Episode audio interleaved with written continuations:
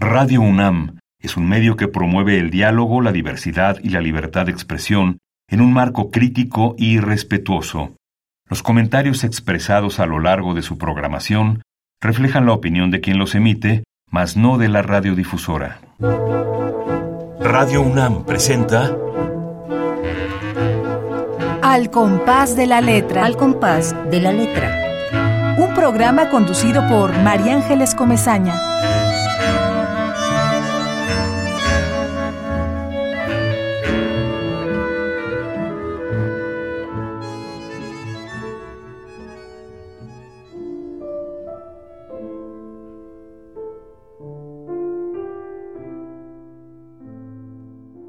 Asincrónicas. La nuestra fue una pretensión asíncrona, una incesante interrupción, una coincidencia obstinada en reincidir, empecinada en no cesar, un encuentro con cadencia propia pero sin historia. Lo nuestro fue un hallazgo sorprendente, lo demás, lo que podría haber seguido, un empeño autorrefutatorio.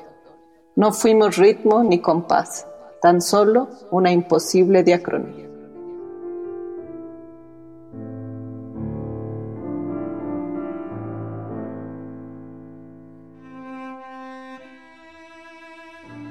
Queridos amigos, muy buenas tardes, qué alegría que ya llegó el jueves, que ya son las seis de la tarde, que ya vamos a meternos en una cápsula mágica, amorosa, entrañable de la poesía. Eh, me da mucho gusto saludarlos, agradezco enormemente a nuestra invitada de hoy, a mi tocaya, Ángeles Eraña. Qué alegría tenerte, Ángeles, gracias por haber aceptado ser parte de este compás. Muchísimas gracias por la invitación. Estoy muy contenta de estar aquí contigo y con todos los que nos escuchan. Padrísimo. Y bueno, yo, yo los saludo como siempre porque afortunadamente después de tanto tiempo, este ya es un punto de encuentro y por allá en Monterrey está Esther Valdés que nos escucha. Un abrazo, mi querida Esther, sabes todo lo que te queremos poeta, tallerista, promotora de poesía incansable allá en el norte de, la República Mexicana. También está Ramiro Ruiz Dura aquí en Villa Olímpica escuchando el programa. Ramiro, te queremos mucho, te mandamos abrazos. Está Pablo López en Tlalpan, está Mayoli Treviño por allá por el bosque de Chapultepec. Están muchas personas, eh, Azucena y su familia, que a la manera antigua se, sientan todos a, escuchar al compás de la letra de 6 a 7 de la tarde, toda la familia, lo cual a mí me parece ya en sí un acto poético. Y bueno, vamos a, dar inicio a entrar en este paisaje de palabras, de metáforas, y vamos sobre todo, Ángeles, a platicar sobre un libro que, que, recién publicaste y que lleva por título Crónica de una abdicada obstinación. Esto un poco para como probadita, queridos amigos, de, de todo lo que vamos a, revisar y de dónde vamos a estar colocados, situados la tarde de hoy. Pero antes de darte a ti la palabra, Ángeles querida, quiero leer tu pequeña semblanza, no porque sea pequeña, tienes una enorme trayectoria, pero nos mandaste una pequeña semblanza que, voy a leer para quienes nos estén escuchando, sepan más o menos cuáles han sido tus territorios. Ángeles Eraña es doctora en filosofía por la UNAM e investigadora de tiempo completo del Instituto de Investigaciones Filosóficas, también de la UNAM. Sus áreas de interés y trabajo son la epistemología y la metafísica social, aunque también ha trabajado temas de filosofía de la mente, ciencias cognitivas y temas vinculados con la filosofía de las ciencias sociales.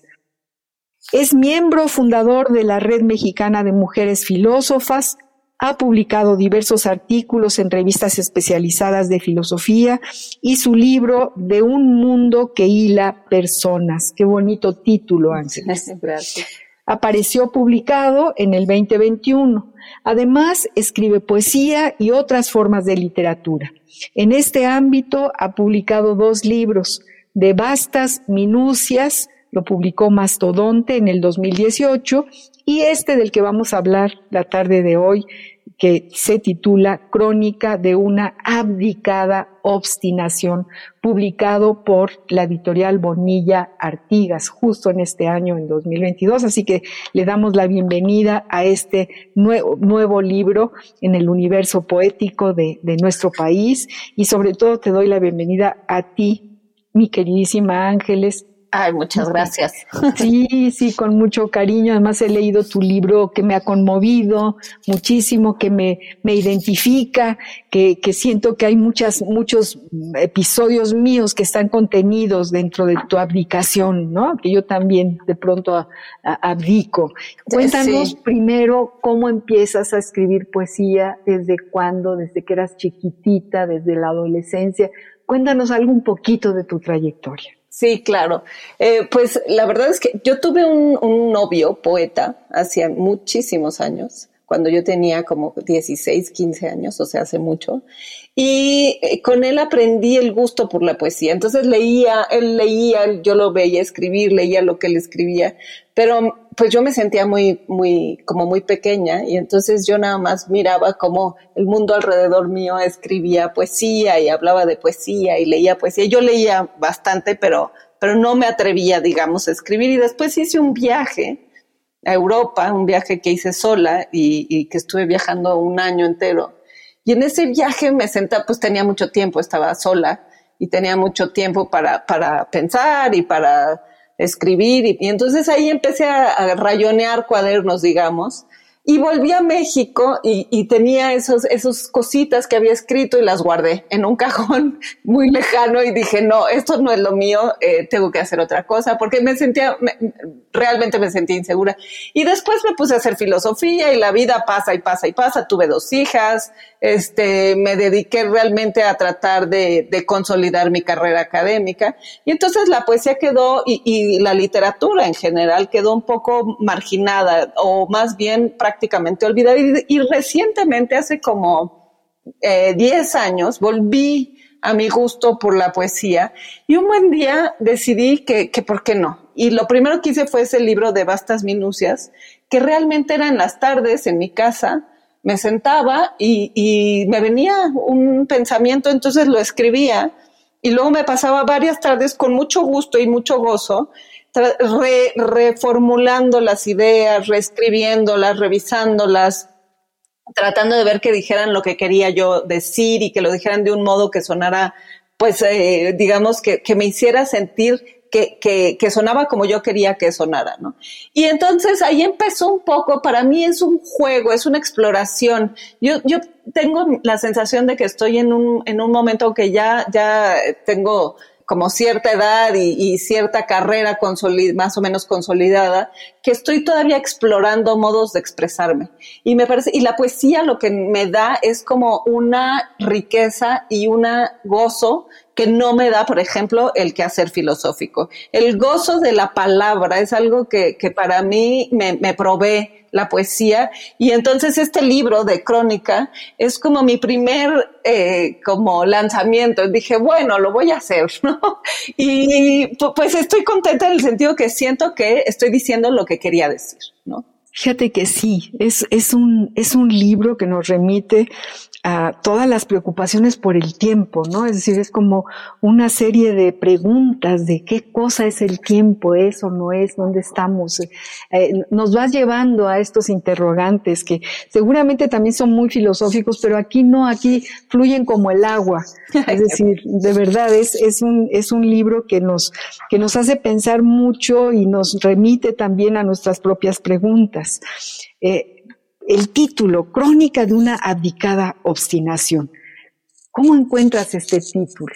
Sí, eh, eh, normalmente lo que me ha pasado es que los títulos es lo último que viene a mi, a mi cabeza y tiene que ver con lo que estoy tratando. Entonces, crónica, porque crónica me gusta incluso la palabra porque tiene esta cosa doble de donde es una narración, o sea, uno narra algo, pero al mismo tiempo está vinculada con el tiempo.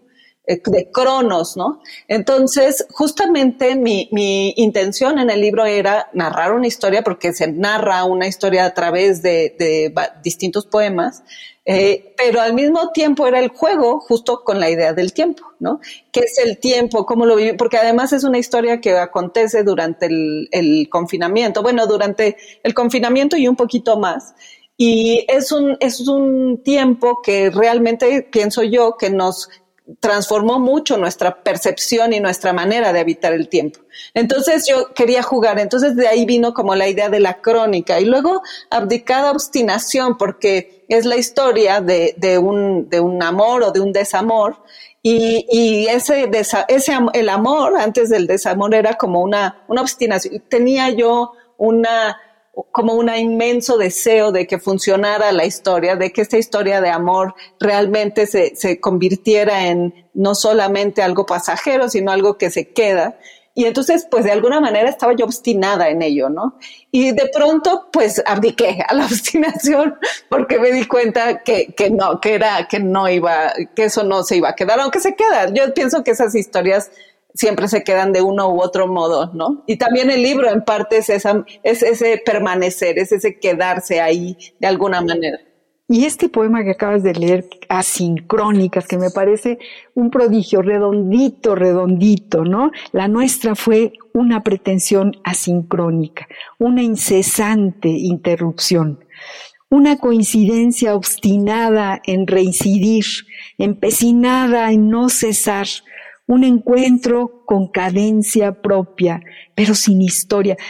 aquí respondes a esta pregunta específica que te hice, ¿por qué este título, no? Sí. Es, es, es rete bonito, porque en, en unos cuantos renglones lo nuestro fue un hallazgo sorprendente. Lo demás, lo que podría haber seguido, un empeño autorrefutatorio. Esto está padrísimo. No fuimos ritmo ni compás, tan solo una imposible diacronía y tiene todo que ver con la musicalidad de la palabra crónica, que es la palabra que tú seleccionaste para este programa, querida Ángeles. Sí, así es, sí.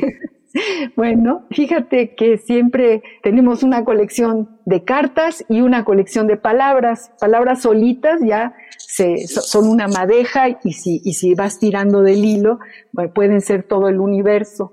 Y entonces nadie en seis años ha seleccionado la palabra crónica. Es muy chistoso, pero casi nunca se repiten las palabras. Fíjate, es algunas veces sí, claro, el viento dos o tres veces, el sol también algunas veces, en fin, la azotea dos ah, veces. Es que es, muy bonita, la azotea es muy bonita. pero, crónica, no, crónica, y es linda la palabra, tiene que ver con el tiempo, con el cronos, sí. y tu libro está empapado de preguntas al tiempo. Exacto, sí, sí, es una, es realmente es una inmensa inquietud que tengo de, no, desde muchas perspectivas, desde la perspectiva literaria, porque yo siento que da para muchísimo, pero también desde la perspectiva filosófica. La pregunta por el tiempo es fundamental en la filosofía, pero a mí me gusta hacérmela desde esta perspectiva más de cómo lo vivimos y lo habita, cómo lo habitamos, ¿no? Y cómo nos habita y cómo en realidad nos constituye y lo constituimos. Entonces es, es yo pienso que es algo que, que da para mucho y justo por eso eh, o sea, la idea de Cronos, ¿no? Que es el tiempo, es el dios del, del, tiempo, pues es algo que está ahí presente y que me, importaba como poder hablar acerca de ello. Hace muchos años, en una meriendita aquí en mi casa, una hijada mía, Oliva García Canturros, que es lindísima, que ahora no vive en México, bueno, ella hablaban sobre el tiempo en una especie de juego, un grupo de jovencitos como ella, y entonces ella abrió la mano y les dijo, a ver, denme un cachito de tiempo aquí en mi mano. Qué bonito. y fue muy bonito, ¿no? Nadie, pudo, nadie pudo arrancar un pedacito de tiempo y ponérselo a Oliva García Cantú en su mano, ¿no?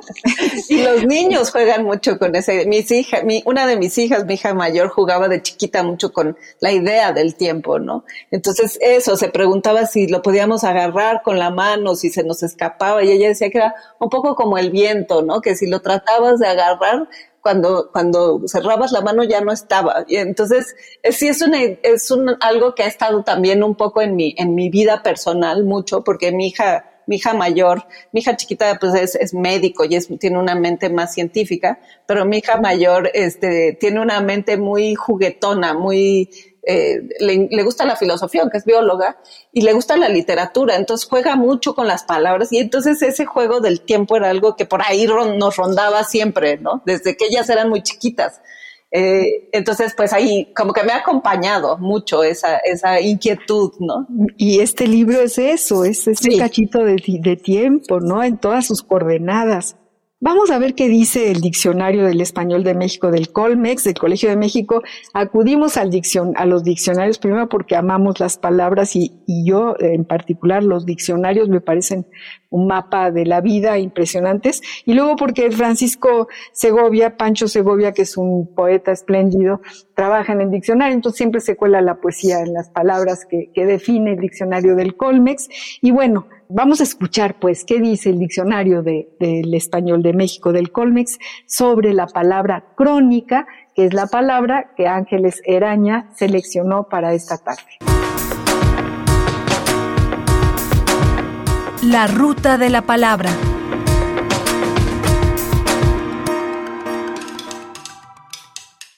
Crónica, sustantivo femenino. Relato histórico detallado de hechos o acontecimientos ordenados según han ido ocurriendo en el tiempo. Crónica de la conquista de México. Artículo periodístico en que se informa, se comenta o se dan opiniones sobre algún tema. Crónica social. Crónica deportiva. Crónico. Adjetivo. Tratándose de enfermedades o males que se prolongan, se vuelven habituales o duran mucho tiempo. Lesiones crónicas, un vicio crónico, bronquitis crónica. Diccionario del Español de México del Colegio de México. La ruta de la palabra. Bueno, esto es lo que dice nuestro querido diccionario del Colmex. Tú dices mucho más, tú dices mucho con tu, con tu poema de sincrónicas, tú dices mucho con tu libro de crónicas de una dedicada abstinación.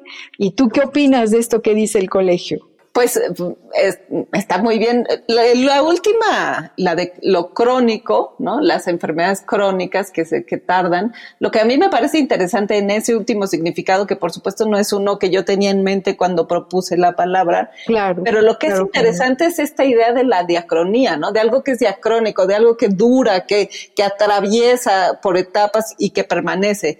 Yo pensaba siempre, o sea, yo pensaba mucho más en la idea de cronos, ¿no? En eh, como en el origen de la palabra y no tanto en los significados que en, el, en los usos, ¿no? En los significados de uso, porque estas tres descripciones tienen que ver con, el uso que le damos a la palabra. Pero en efecto, el, primer significado es el que, el que tiene todo que ver con, con, mi libro, porque es una, es una historia. Y el segundo me gusta porque es la crónica de un periódico que es un informe, y de alguna manera podría yo pensar que este, eh, este libro es mi informe de cómo viví o algunas personas vivimos la pandemia o, sobre todo el confinamiento. Y entonces ahí como que puedo incluso encontrar una relación y un vínculo con la idea de lo de la enfermedad crónica, ¿no? Porque entonces llega el virus, el, el, este, el COVID, ¿no? Y se queda como algo que es crónico, el, el, su, su estancia en nuestro mundo ya se quedó, ¿no? Entonces podemos ahí jugar también con, estos distintos usos y ver cómo sí se relacionan un poco con lo que, con el libro por lo pronto. Totalmente.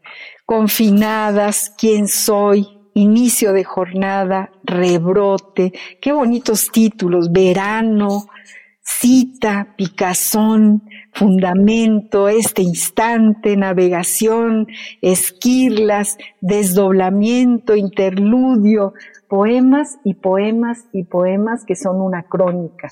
¿Por qué no nos lees algo más? Sí, les voy a leer este que se llama Apostilla y es con el que inicia el libro. Vuelve inevitable esta celeridad. Lo que fuimos, lo que vimos que podíamos ser, quedó encerrado en el paréntesis.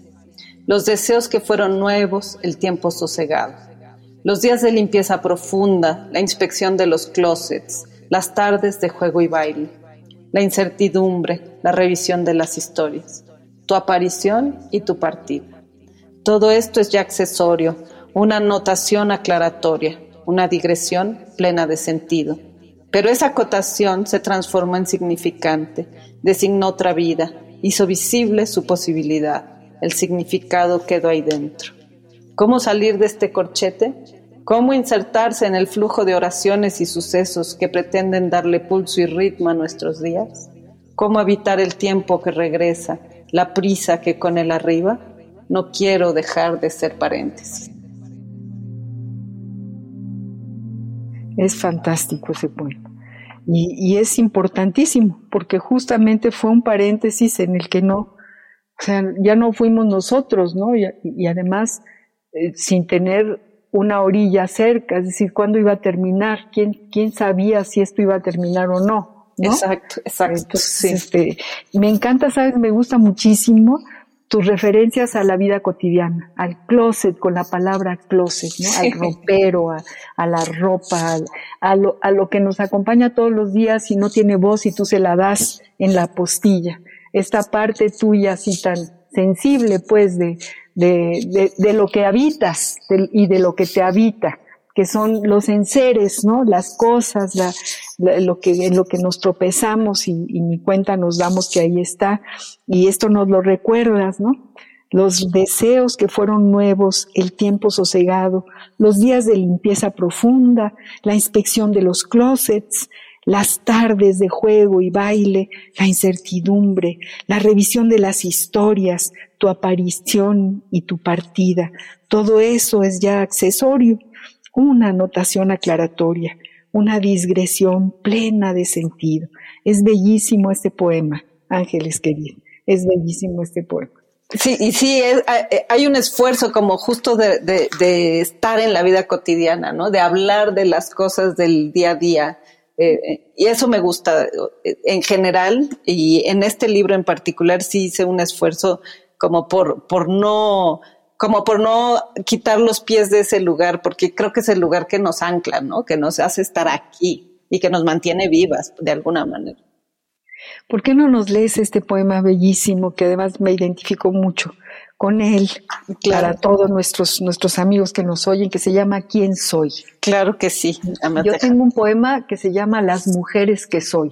Ah, en quién soy. Claro, sí, sí, sí. Este, lo estoy, aquí lo tengo. Es en página 19. aquí eh, empieza con un, ¿cómo se dice? Un epígrafe.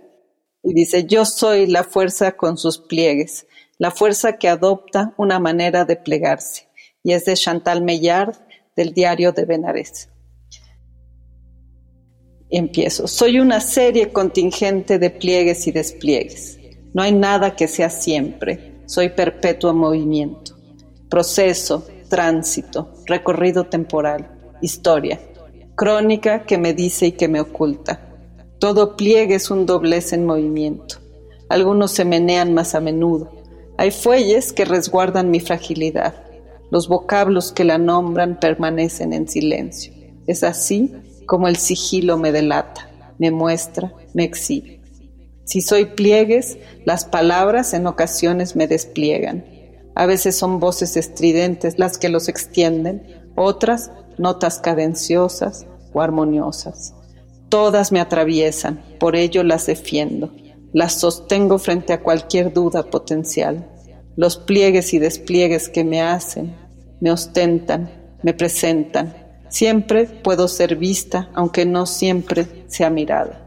Esta soy, aquí sigo, en cada lugar donde me disperso, en todo sitio en que resido, en cada sonido y silencio que habito.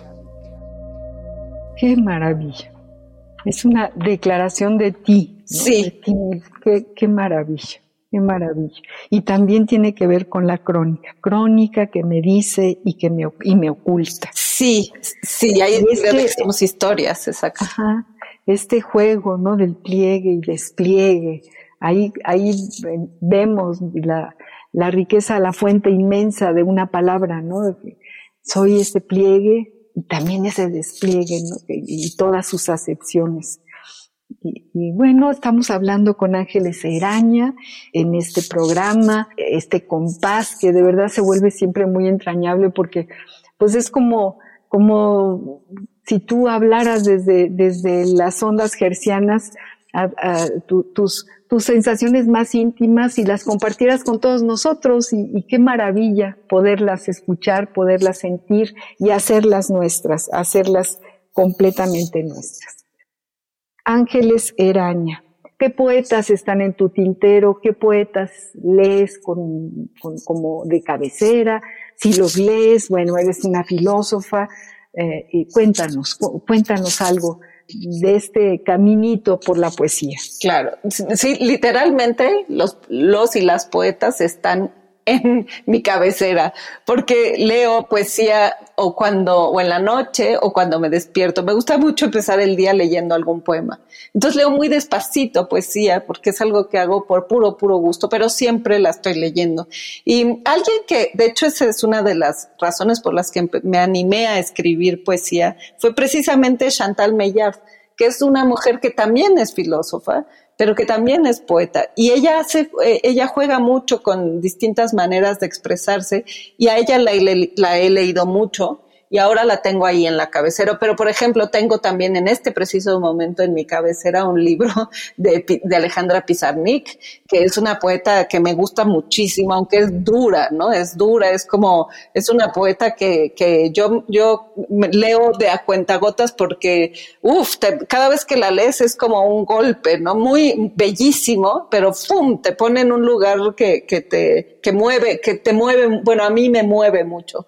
A mí me eh, mueve también. Sí, muchísimo. Muchísimo. Y, también, me, pero he leído, pues no sé, me gusta mucho, por ejemplo, Eugenio Montejo me encanta, es alguien a quien leí mucho. Hay un, hay un poeta español que no se consigue mucho acá en, en México, que se llama Alfonso Bresmes, que es alguien que escribe poesía de la vida cotidiana y por eso me gusta muchísimo. Yo siento que él, cuando lo leí, me di cuenta que las cosas que yo quería decir que tienen que ver esto con el closet, eh, podían decirse poéticamente y entonces empecé a jugar más con el poema tal cual, ¿no? Alfonso Bresmes. Bresmes, con Z, Bresmes.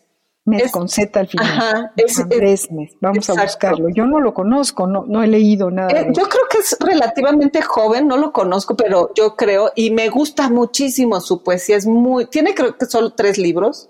Este, yo los conseguí, ya sabes, pidiéndole a alguien, ay, me lo traes cuando vengas y lo consigues en la librería.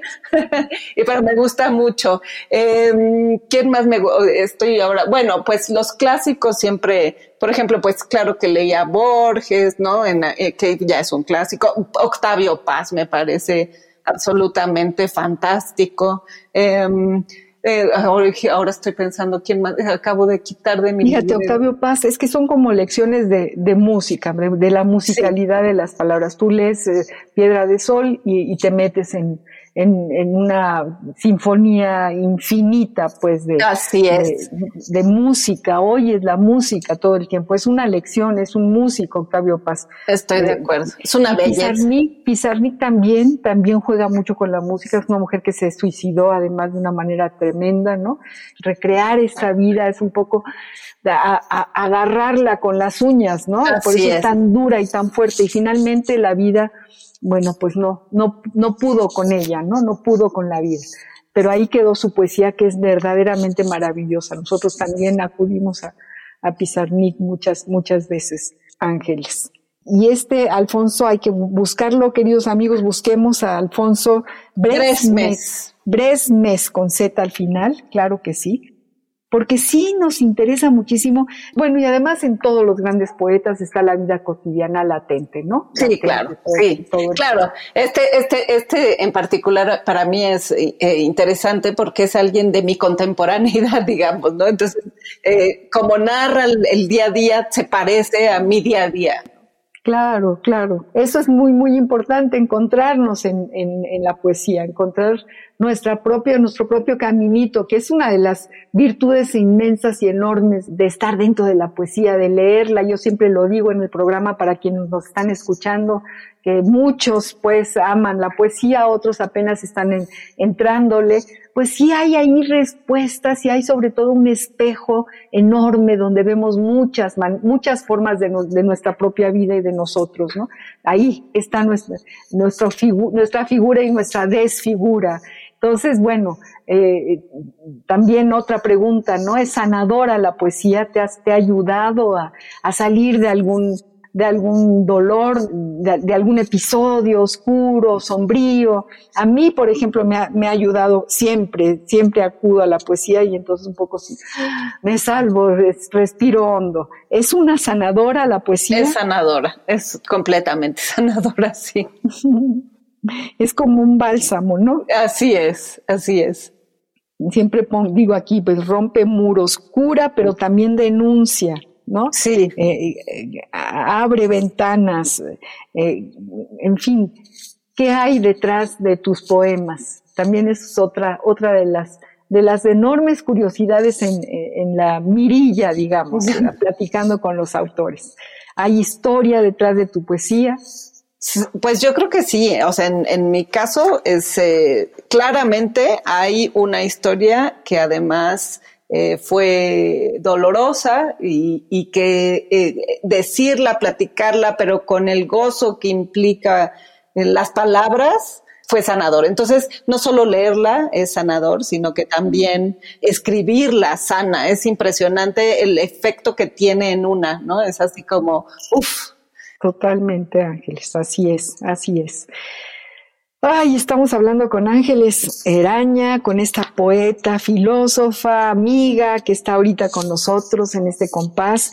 Vamos a respirar hondo, nos encanta la poesía que estamos escuchando.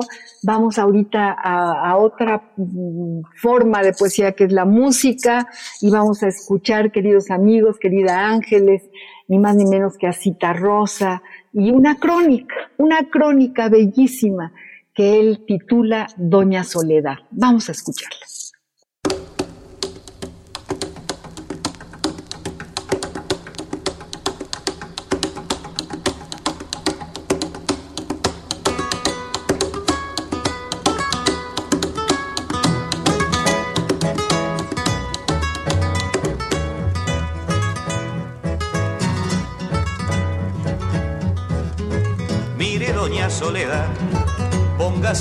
Pensar. Doña Soledad, ¿cuántas personas habrá que la conozcan de verdad? Yo la vi en el almacén peleando por un bistec. Doña Soledad, y otros dicen haga el bien, hágalo sin mirar a quién.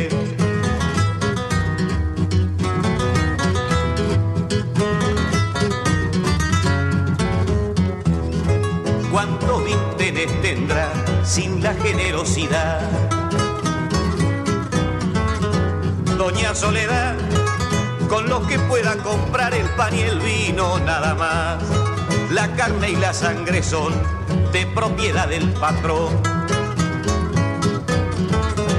Doña Soledad, cuando Cristo dijo no, usted sabe bien lo que pasó.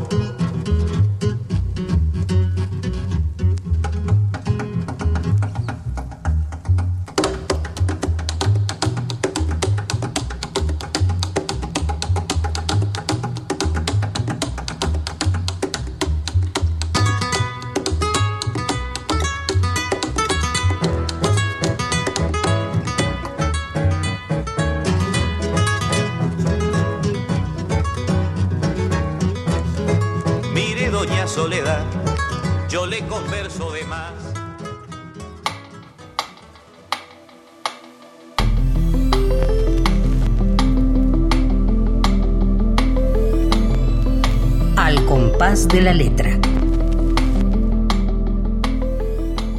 Bueno, acabamos de escuchar, queridos amigos, Doña Soledad, esta belleza de crónica, esta belleza de poema, eh, esta denuncia de alguna forma y esta, y esta caricia de, Alfredo Citarrosa eh, sobre esta mujer solitaria, viejita, así me la imagino yo, y bueno, este Ángeles Eraña que está hoy con nosotros compartiéndonos su poesía, que nos diga algo sobre Doña Soledad y sobre sus crónicas. Bueno, Rosa es una maravilla, ¿no?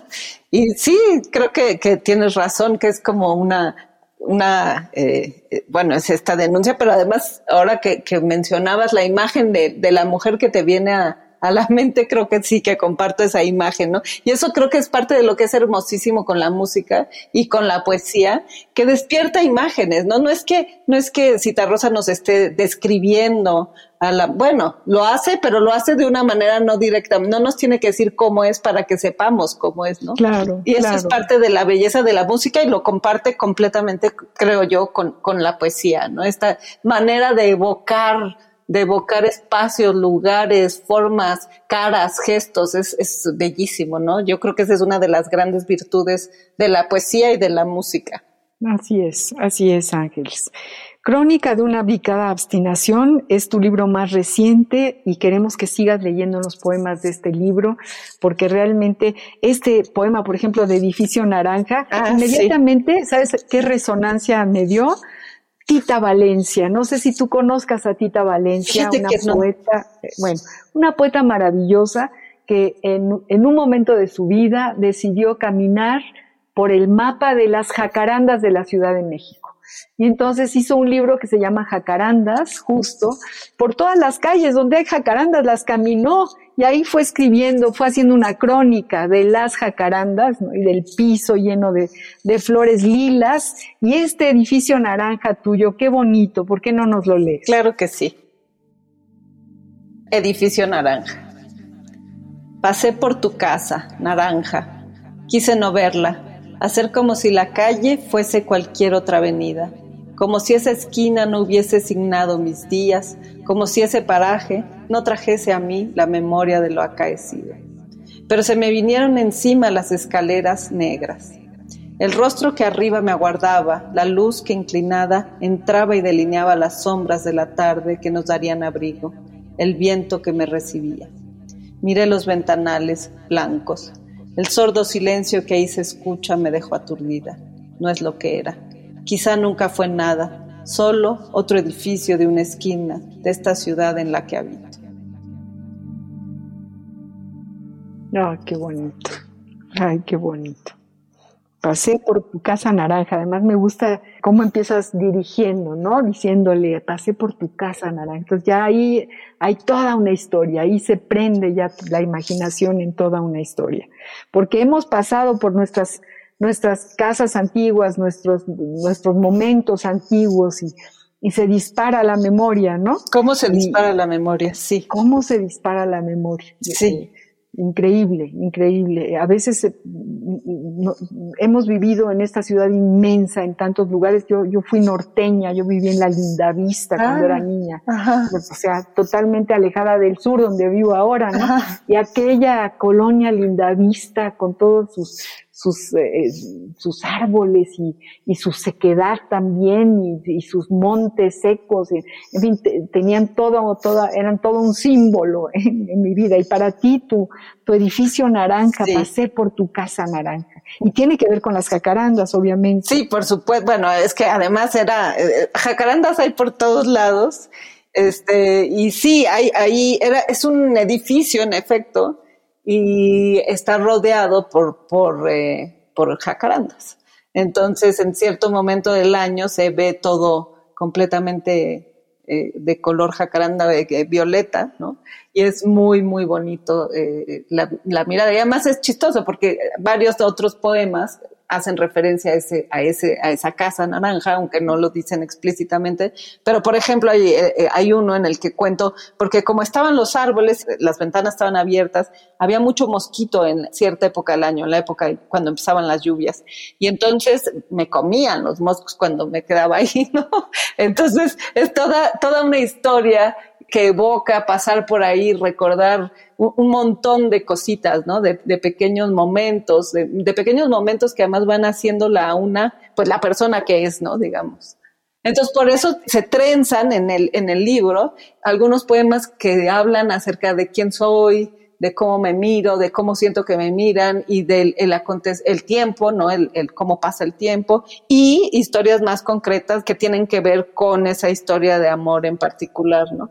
Y volvemos a pensar en que en cada poema, cada poema se, tiene justo un, un apuntalamiento de toda una historia atrás y es como la síntesis de esa historia. Sí, que lo decías hace ratito, que, cuál es la historia detrás de tus poemas y, y claro, es que contar la historia de cada uno de ellos es una larga historia, ¿no? Entonces lo que uno tratas es como de, de comunicar un momento que fue especial para ti y, ponerlo ahí, ¿no? Con unas palabras que de alguna manera sí hagan ver eso que pasó, ¿no? O eso que viviste, porque además lo que pasa y lo que vives será lo mismo, quién sabe, ¿no? Pero así lo vive uno y esto es lo que es para uno de alguna manera.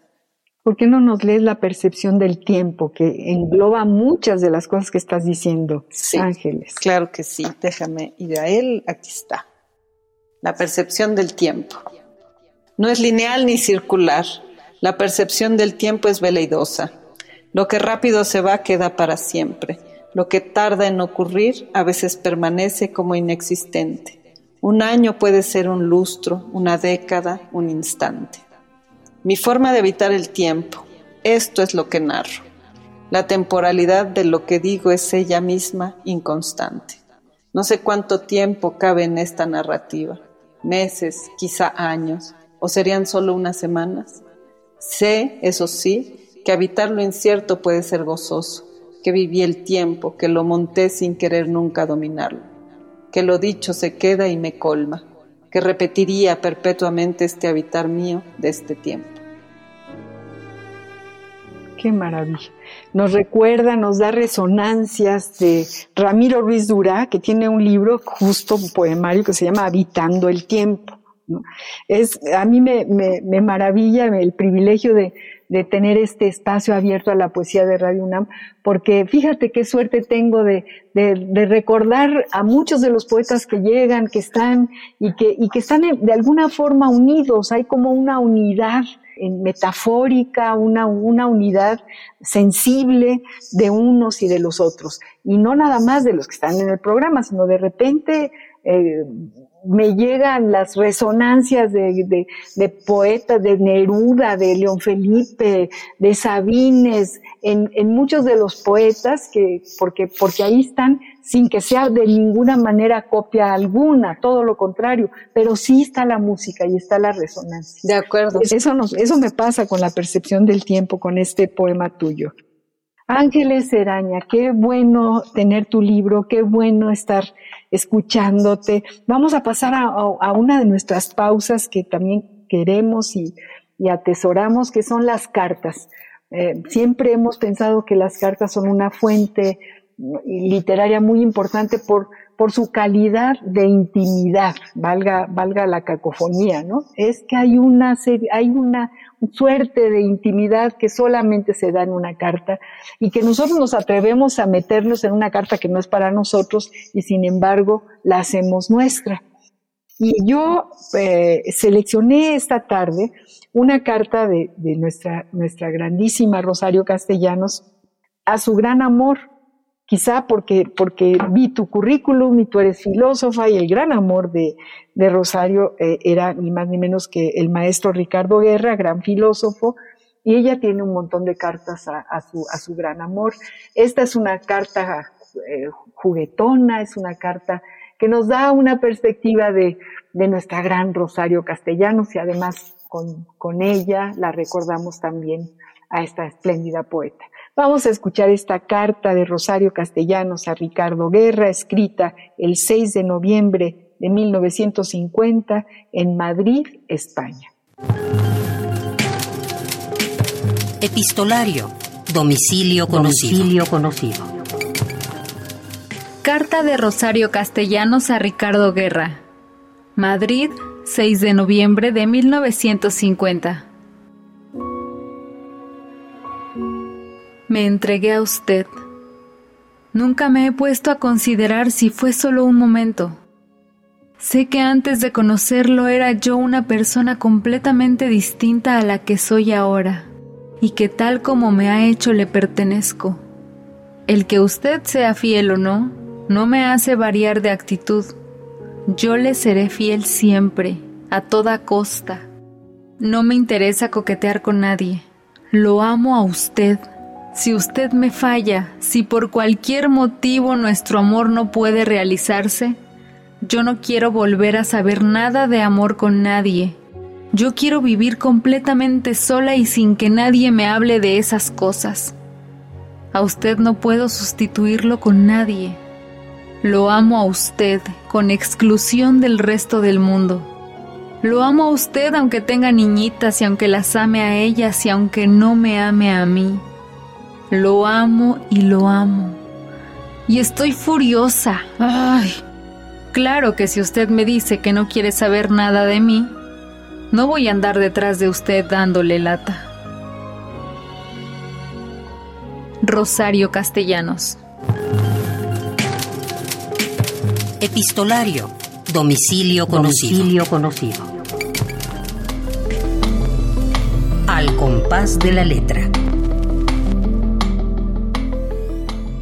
¡Qué carta! ¡Qué carta, queridos amigos ángeles! ¡Qué carta de Rosario! ¡Qué carta! Sí.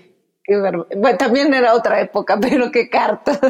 es una carta bellísima, o sea, su, su, manera de decir las cosas es bellísima, pero realmente qué carta, ¿verdad? Porque, porque está ahí, de una, es una manera de estar, eh, como de abrirse, entregarse, de, de ponerse y decirle, mira, no, si tú no estás, allá tú, yo aquí estoy, de todas maneras. Sí, y además, como tu, tu, poema Amar, Amar, ¿no? sí. ella está decidida a amar por encima de todo. Sí. Le vale gorro todos los demás. Sí. ¿no? Le vale gorro que el otro le ponga el cuerno, que el otro vaya y venga. que Es como un juego, no es un juego donde ella se habla a ella, es una carta para él y para ella, ¿no? Un poco en ese sentido. Y, y, y bueno, amar, amar, uy, qué poema tuyo. Amo amar. ¿Acaso lo que amo es la idea de amar? Fíjate cómo hay parentesco entre esta carta de Rosario. Sí. Léenos, léenos amar, amar. Claro que sí. Ángeles. Empieza igual con, con un epígrafe de una canción de Tina Charles, I Love to Love, y dice, Oh, I love to love, but my baby just loves to dance. He wants to dance. Y entonces empieza el, el poema. Amo amar. ¿Acaso lo que amo es la idea de amar? La apertura, la entrega, la revelación de una misma para una misma y para la otra. La visión de la otra abriéndose ante sí misma y ante la otra. El descubrimiento, la sorpresa. Quizá lo que me apasiona es la posibilidad de transformarme. Por ello, porque esta inclinación me constituye, amaré, amar, amar. Amaré, amar, amaré hasta el final. No, bueno, había que ponerlo de epígrafe de la carta del 6 de noviembre de 1950 de Rosario Castellanos.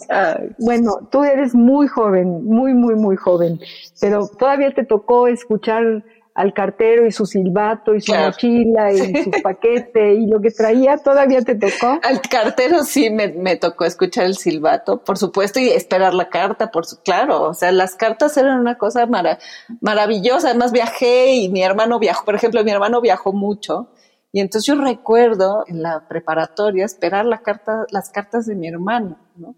que eran un momento de una inmensa felicidad y me contaba lo que hacía. Y ahora, pues no, no ahora mis hijas no, no, están, alguna de ellas no está, pero ya no me manda cartas, me manda correos electrónicos. Correos electrónicos, sí. que son cartas, sí, yo sí claro, creo que son sí, claro. y que además han hecho la magia de que los jóvenes escriban. Sí. Porque los jóvenes no escribían cartas y ahora mandan correos, todos, man, y, y, redactan el correo. Pero ¿no? ahora mandan WhatsApps, ese es el problema. Sí, sí. Efectivamente, pero bueno, es una forma de sí, síntesis, claro. es bien sí. difícil, ¿no? Sí, de acuerdo, sí. No. ¿Y guardas cartas, Ángeles? Muchas, guardo. De hecho, el, mi hija mayor se fue a, a, estudiar fuera y el último regalo que le dio mi mamá antes de que se fuera mi hija es una caja en la que tiene mi madre guardadas las cartas que yo le escribía cuando yo me fui a Europa y mi mamá guardó todas esas cartas y se las acaba de regalar. Entonces, el otro día, antes de que se fuera, las sacamos y las empezamos a leer y estaba yo encantada. Y yo guardo todas las cartas que les escribía a mis novios de la juventud. Este, o más bien las que ellos me escribieron, porque las que les escribí las tienen ellos. Las tienen ellos. Y las de mi hermano, por supuesto, y las que me llegaban eh, de mis papás cuando estuve en, en Sí, sí, guardo, guardo, guardo muchas cartas y me gusta mucho. Cuando volver a ellas es muy impresionante encontrarse con un ángeles que pues de algún modo ahí sigue, pero ya no está, ¿no? Entonces es reconocerme. Es, es, me gusta, me gustan muchísimo volver a mis viejas cartas. Y si crees, igual que nosotros, que las cartas son una fuente literaria, entiendes más por supuesto al, Es una manera de acercarte a un escritor, ¿no? Pues Juan Rulfo, las cartas de Juan Rulfo a su esposa ah, son muy impresionantes. sí. Y también las de Sabine, sí, claro, bellísimas, sí. Son bellísimas. Sí. Y estas cartas de Rosario son toda una lección, son tremendas. Sí, tremendas, son tremendas, sí. Pero al mismo tiempo qué fuerza y qué valentía, ¿no? Y qué manera de ponerse sobre la tierra y y poner los puntos sobre las IES, ¿no? Como dice el dicho. Sí, sí, sí, sí, sí, es, es una maravilla. Amigos queridos, estamos hablando con Ángeles Eraña, platicando rico de esas pláticas que nos encantan en este compás de Radio UNAM. Estamos ya a muy poquito tiempo de que se termine nuestro programa y queremos que nos sigas leyendo, querida Ángeles, de este libro precioso que aquí tenemos y que es, de reciente publicación, que además está publicado por la editorial Bonilla Artigas. Desde aquí le mandamos un abrazo enorme a Juan Luis Bonilla, a André, a Manuel, a todos los que están en esa librería, que es una joya ahí en Miguel Ángel de Quevedo. Vayan, si no han ido, vayan. Es, una librería pequeñita, pero es un punto de encuentro que tiene obras que no encuentra uno por ningún lado y es, y es un lugar muy, muy entrañable. Uno llega ahí y se siente así como muy bien recibido y es abrazada. Te sientes abrazada por esos sillones que están por ahí, ¿no? Cobijada. Sí sí, sí, sí, sí, Entonces, bueno, les mandamos un, un abrazo a los artífices de este precioso libro que además es linda la portada. Es una bugambilia en una, en una pared, además una bugambilia preciosa, ¿no? Que está, que tiene al fondo un, una, una, pared medio craquelada, es una bella foto y, un bello libro, Ángeles. Qué bueno que lo escribiste y que sigas haciendo. ¿Por qué no nos lees más antes de que nos vayamos? Claro que sí. Mira, voy a escoger el del invierno, se llama. Y dice, el azul que entra a través de mi ventana me entristece. Es la luz de invierno que trae consigo el frío, que anuncia la necesidad de abrigo, que recuerda la falta de cobijo. El blanco de estos, días me, avienta hacia un vaho persistente. Prefiero la nostalgia tan mal vista por tantas del otoño, la luz roja que me abraza sin aviso, o el brillo transparente del verano que empapa los cuerpos en su vapor propio. Incluso, antes que este azul, opto por el amarillo de la primavera, por la promesa anquilosada y repetida que con ella se apersona. ¡Ah, qué bello! Y además estamos en el invierno. Exacto, por eso dije estamos en el, Es que además, claro, aparte el libro juega con las con las eh, cuatro estaciones, ¿no? Entonces y con los paréntesis y entonces esto es ya como acercándose hacia el final, que es el frío y es como la falta de cobijo y tiene que ver también lo puse hasta el final aunque no necesariamente el invierno fue el final de la historia, pero lo puse al final un poco jugando con, con esta sensación que me produce a mí, el frío no a todo el mundo se la produce, de tristeza, ¿no? Y de nostalgia y como de ganas de no estar en el frío, sino de moverme hacia otro lugar. Y bueno, este invierno es un invierno que inaugura una, una época eh, yo creo que nueva, porque el, COVID, la pandemia, el encierro, fue algo tan terrible, fue un encierro, ¿no? Un encarcelamiento, estuvimos aquí adentro, no pudimos salir. Y finalmente llegó este invierno en donde ahora mucha gente ya no trae cubrebocas en la calle, como que eh, va a haber, se va a festejar el invierno, se va a festejar el fin de año, se va, hay como una especie de, de enorme alegría, ¿no? Que, que, escuchas en las calles y en la gente que nos rodea en este invierno. Sí, de acuerdo. porque los dos anteriores han sido muy duros. Muy duros. Los dos inviernos anteriores, Sí. muy, muy, muy duros. Sí, Tú tienes aquí confinadas, por ejemplo. Exacto. Eh, eh, eh, ¿Por qué no nos lees confinadas? Todavía nos da tiempo, tenemos Claro dos sí. minutitos. Sí, eh, oh, nada más que eh, aquí está, 18, sí, claro que sí, aquí está. Confinadas. La vida ocurre entre pausas y apostillas. Son las anotaciones lo que da sentido al manuscrito. Su sucesión provee de movimiento al tiempo, produce mudanzas, ocasiona alteraciones. El confinamiento hoy diluye el exterior, borra el signo que marca el paréntesis, deslíe lo que es y lo que parece ser. Alrededor suyo transcurrimos. El encierro es una aparente detención. Nos pierde en el tránsito del tiempo y hace parecer a la vida como inerte. Desplaza el movimiento, no es fuera, sino dentro, donde todo acontece. Lo que sigue está indeterminado. Las lindes de esta pausa son inciertas. Nuestro movimiento empuja al tiempo y busca que la existencia siga siendo vida. Uy, eh, fíjate, es, es parte del inicio y parte del final, tiene que ver con el confinamiento y es un libro muy bello, este que estamos leyendo, mi querida Ay, muchas gracias. Sí, muy bello y no te equivocas, no te equivocaste pues en publicarlo, qué bueno que decidiste hacerlo, es un pedacito de ti que nos regalas y es un gusto enorme haberte tenido aquí, aquí en, en este, este compás. Muchas gracias Ángeles Linda por haber aceptado la invitación al compás de la letra. Muchísimas gracias por invitarme. Yo estoy feliz de esta conversación, que goce mucho. Qué bueno, Ángeles, nosotros lo hemos gozado muchísimo y estoy segura que quienes nos están escuchando lo han gozado igual y les ha dado muchísimo gusto conocerte. Este libro, queridos amigos, Crónica de una abdicada obstinación de Ángeles Eraña, lo pueden conseguir justo en la librería Bonilla, que está ahí en Miguel Ángel de Quevedo, a una cuadra de este supermercado mega grandísimo que no le vamos a hacer publicidad, pero bueno, ustedes ahí caminan una cuadra hacia División del Norte del mismo lado, ahí está la librería, ahí lo pueden conseguir y bueno, pueden encontrar poesía de Ángeles también en internet, ¿no Ángeles? Sí, supongo que sí, pero la verdad no estoy segura.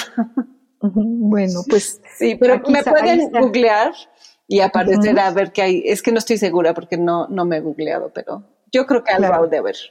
Seguramente, Sí. seguramente, seguramente lo, lo- lo- ya lo presentaste en la Ya. librería. En la librería Entonces- todavía no lo presentamos en, un, en, un- en otro lugar, pero tengo pendiente la presentación en la librería. Ah, pues ahí la- les vamos a, a invitar a quienes, a quienes hayan estado escuchando este programa. Y vuelvo a re- agradecerte mucho, Ángeles, que hayas estado con nosotros. Enriqueciste este compás. Le doy las gracias a Ivonne Gallardo, nuestra productora. Te doy las gracias de nuevo a ti, Ángeles, querida. Ojalá y vuelvas otra vez y sigas escribiendo. Y bueno, agradezco a todos los que han sintonizado a las seis de la tarde eh, Radio UNAM en este compás. Soy María Ángeles Comezaña y los invito el próximo jueves al compás de la letra. Muchas gracias. Radio UNAM presentó Al compás de la letra. Al compás de la letra. Programa conducido por María Ángeles Comezaña.